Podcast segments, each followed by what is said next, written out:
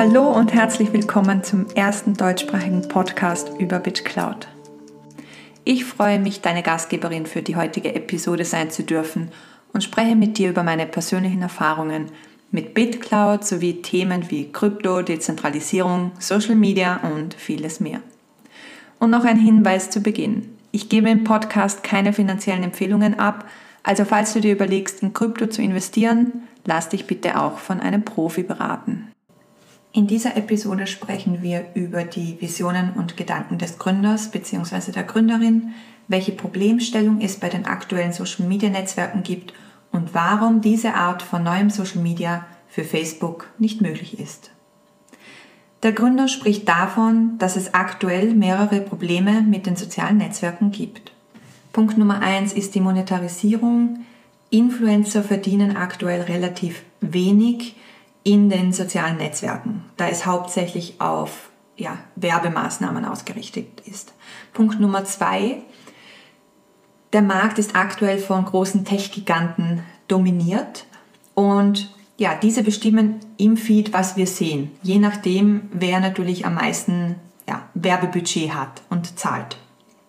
Punkt Nummer drei, die Entwickler und auch Drittanbieter haben keinen Einblick in die Daten und die Systeme von diesen großen Tech-Giganten.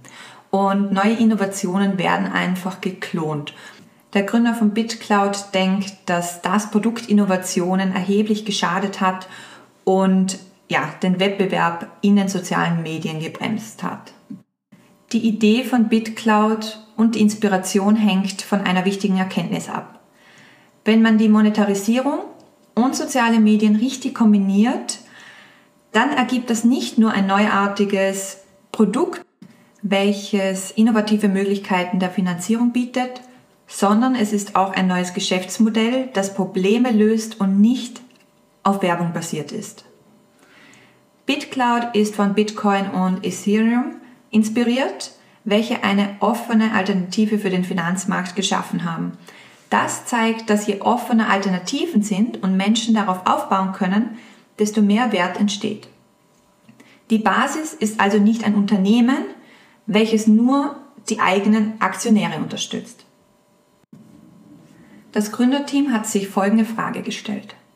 Was wäre, wenn es so eine Dezentralisierung des Finanzmarktes auch für Social Media geben würde?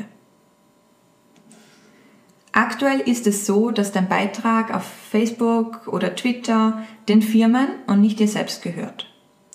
BitCloud im Gegensatz speichert die Daten auf einer öffentlichen Blockchain. Das heißt, dass jeder auf der Welt von Indien, Venezuela, Dänemark oder Australien seinen eigenen Feed kreieren kann.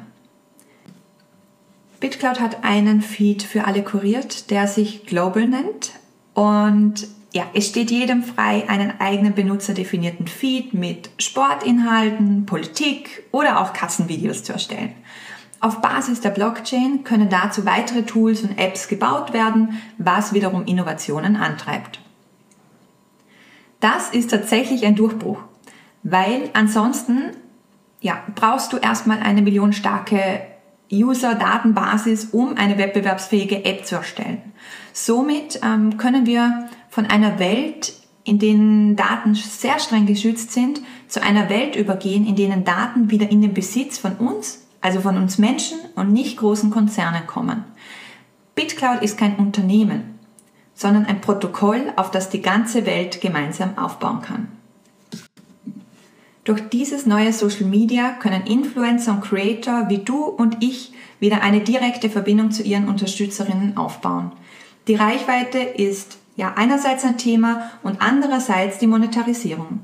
BitCloud stellt auch neue Features zur Verfügung. Die Nachrichten sind aktuell zum Beispiel nach dem Preis geordnet, was signifikant den Spam reduziert. Und gestern, am 3.5., kam ein neues Feature raus. Du kannst jetzt nämlich auf, den, auf jeden einzelnen Beitrag auch ein Trinkgeld in Form von Diamanten geben. BitCloud verfolgt das Ziel, das System langfristig dezentral zu halten. Es gibt quasi keine Möglichkeit, den Zugriff zu den Daten zu verlieren. Unternehmen, die einen CEO und Aktionäre haben, könnten sowas nie, niemals zustimmen. Das ist auch ein wichtiger Grund, warum die ursprünglichen Entwickler anonym arbeiten. Sie möchten, dass du als Nutzer die Entscheidung für die Zukunft und für die Entwicklung der Plattform triffst. Denn mit BitCloud gibt es kein Unternehmen, das Aktionäre bevorzugen muss. Und durch die Tatsache, dass wir alle unsere eigenen BitCloud-Anteile besitzen, sind wir alle miteinander verbunden. Der Gründer hofft, BitCloud zu einer dauerhaften positiven Kraft für die Menschheit zu machen, die Wettbewerb und Innovation wieder ins Internet bringen kann. Alle haben die Möglichkeit, ein Teil der Dezentralisierung zu sein. Wir schreiten also in eine neue Generation an Tools und Anwendungen, auf die die ganze Welt gemeinsam bauen kann und das volle Potenzial an menschlichem Einfallsreichtum freisetzt. Wow, das waren die Gedanken des Gründers von BitCloud. Wenn du dir das originale Dokument durchlesen magst, findest du es wie immer in den Show Notes. Zum Schluss möchte ich mich ganz herzlich bei dir bedanken.